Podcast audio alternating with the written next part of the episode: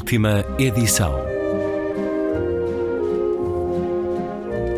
Um programa de Luís Caetano.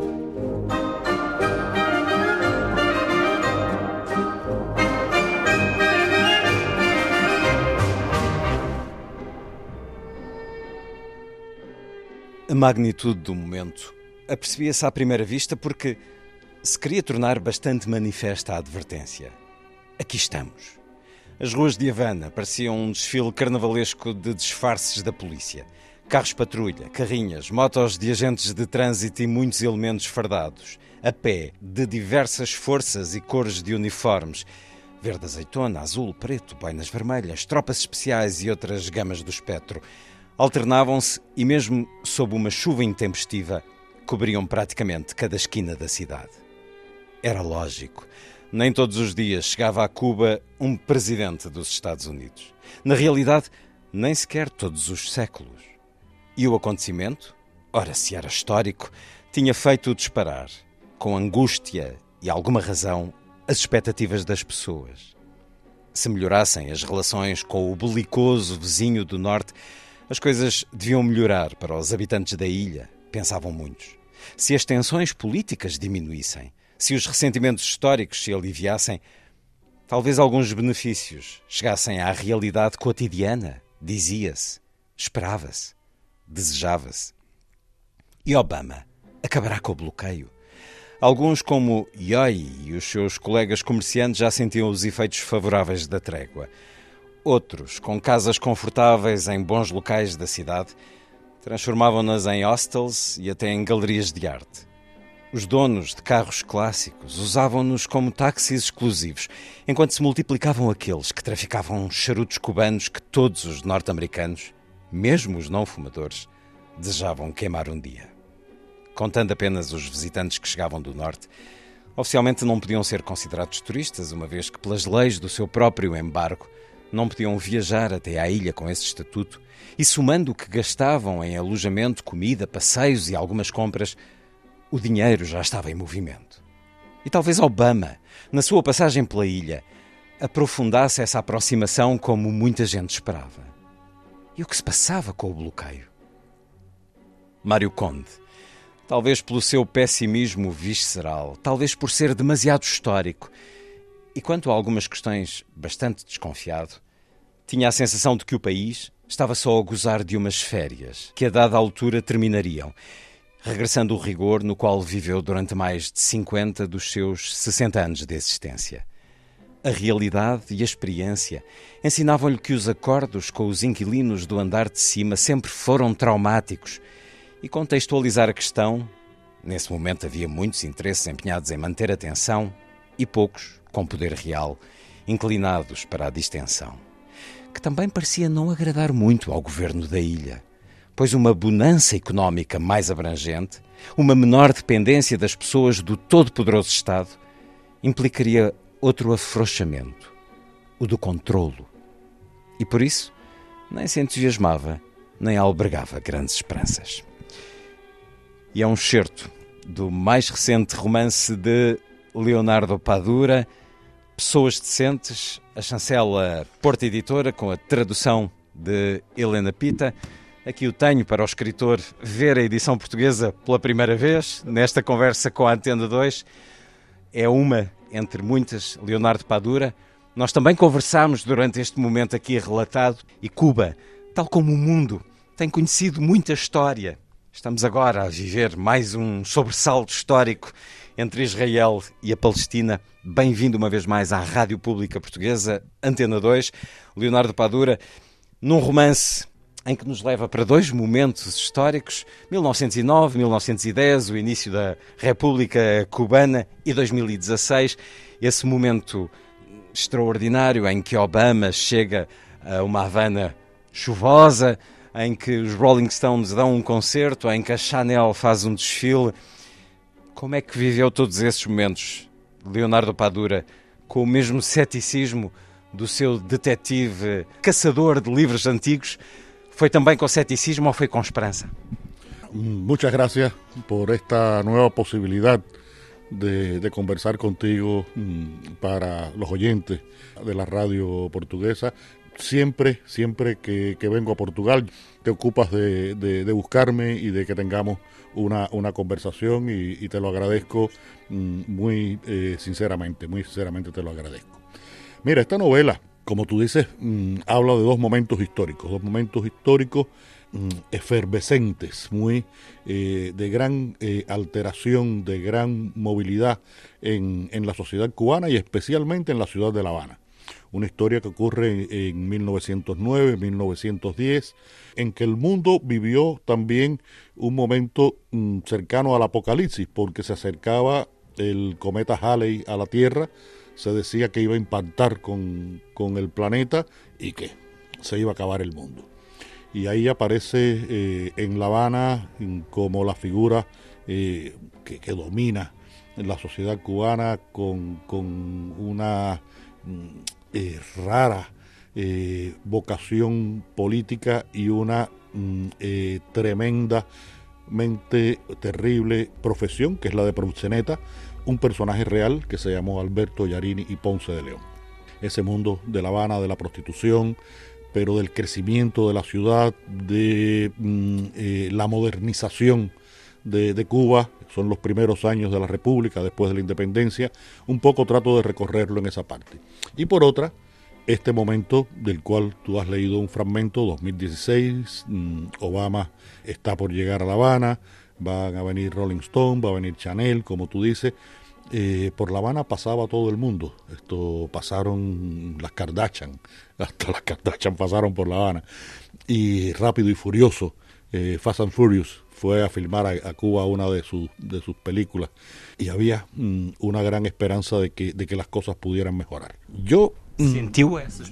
Mira, sí, sí, la sentimos en ese momento, la sentimos en ese momento porque esa etapa de 1910 de la que yo hablo es una etapa que está marcada por dos intervenciones militares norteamericanas a Cuba. Una en los años de la Guerra de Independencia, en el año 98, intervienen, derrotan al ejército español, la derrota definitiva de un ejército ya derrotado, estaba derrotado por las tropas cubanas y los Estados Unidos lo aplastan.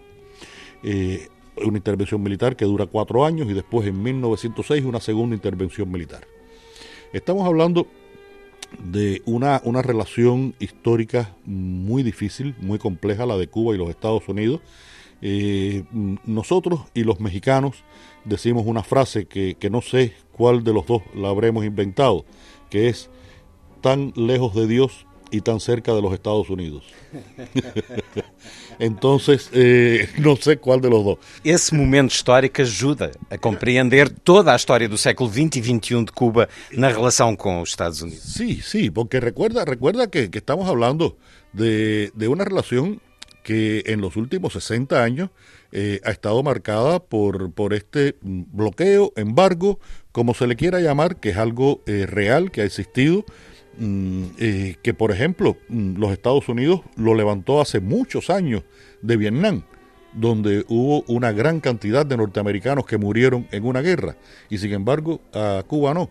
Cuba mm, eh, ha, habido eh, acontecimientos eh, de carácter militar, como fue Bahía de Cochinos, Playa Girón, o la crisis de los misiles, que afortunadamente solamente fue una crisis diplomática, una crisis diplomática, no hubo, porque hubiera sido también otro cometa Halley. Entonces, mejorar las relaciones con los Estados Unidos mm, es algo muy importante, muy importante para Cuba.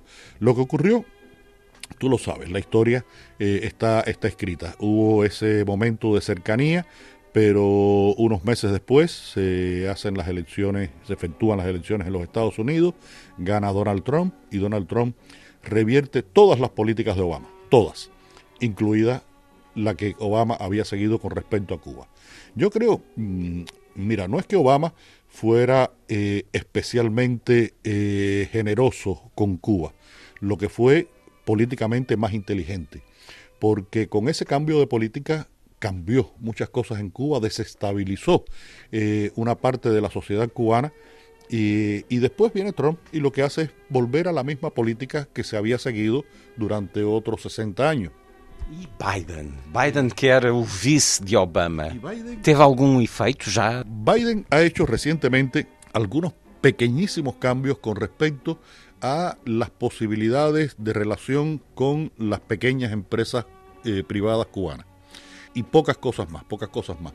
Pero con Trump llegó a ser tan eh, difícil la situación que hubo un momento, por ejemplo, mira, Cuba como cualquier país de, de esa región, de esa región del mundo, depende mucho del el dinero, las remesas que envían los, los ciudadanos que están en los Estados Unidos.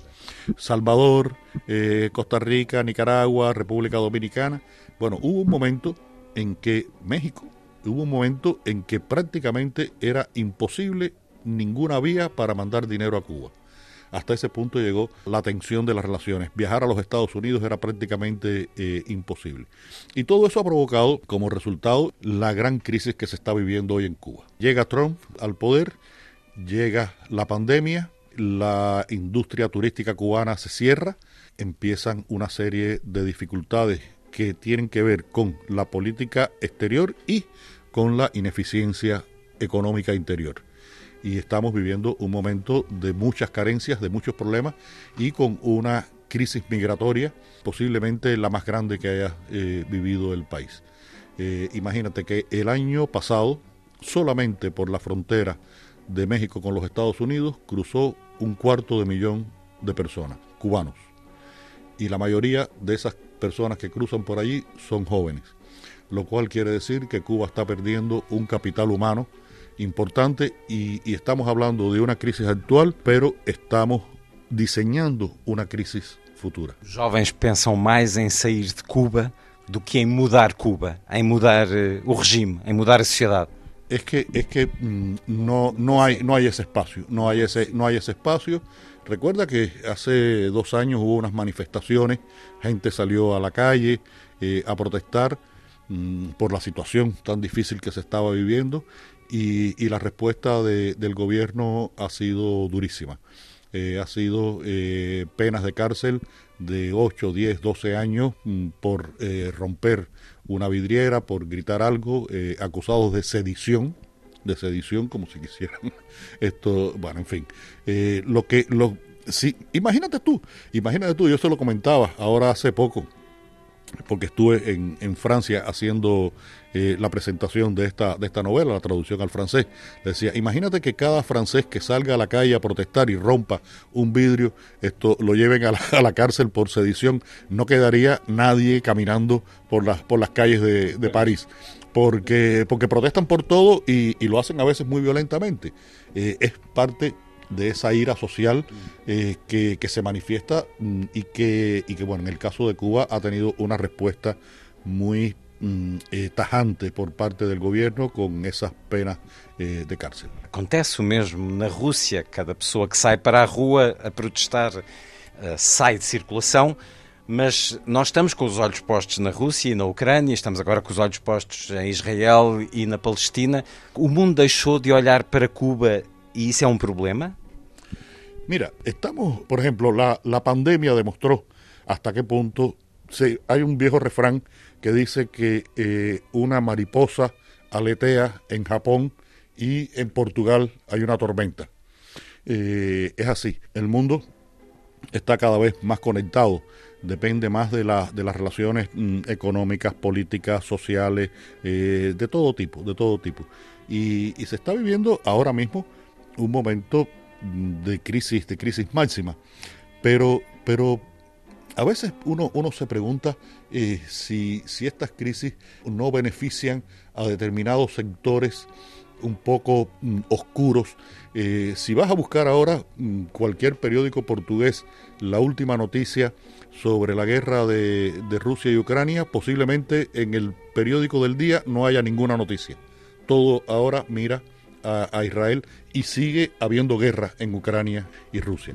Entonces, sí, es un momento muy, muy difícil porque se están viviendo unos juegos de, poder, de fundamentalismos, eh, de enfrentamientos de civilizaciones, algo que, que parecía que íbamos a poder superar, algo que parecía que íbamos a poder superar, porque lo que se está viviendo esto entre, entre palestinos e, e israelíes es, lo que se vivió aquí en Europa y, y, Portugal y España fueron testigos hace cinco siglos cuando la expulsión de los judíos. Es decir, que eh, había esa intolerancia eh, que, que, no permitía que hubiera una, una comprensión entre, entre un lado y otro. Y acabo de leerme eh, y de escribir sobre el libro mm, último de Manuel Carrer, B13 que es el libro mm, de los reportajes que él fue escribiendo eh, de los juicios de lo que ocurrió de los ataques eh, a Bataclan y al Estadio de Francia y a los cafés del norte de París hace 6, 7 años.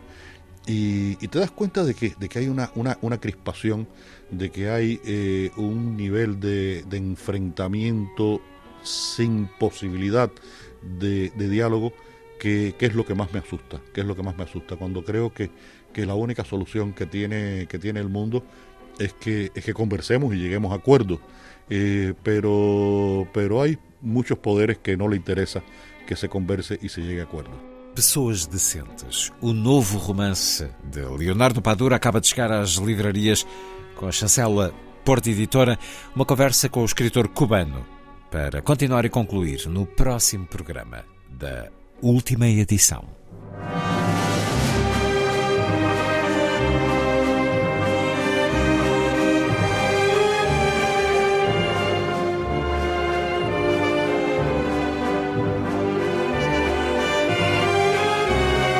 Última edição.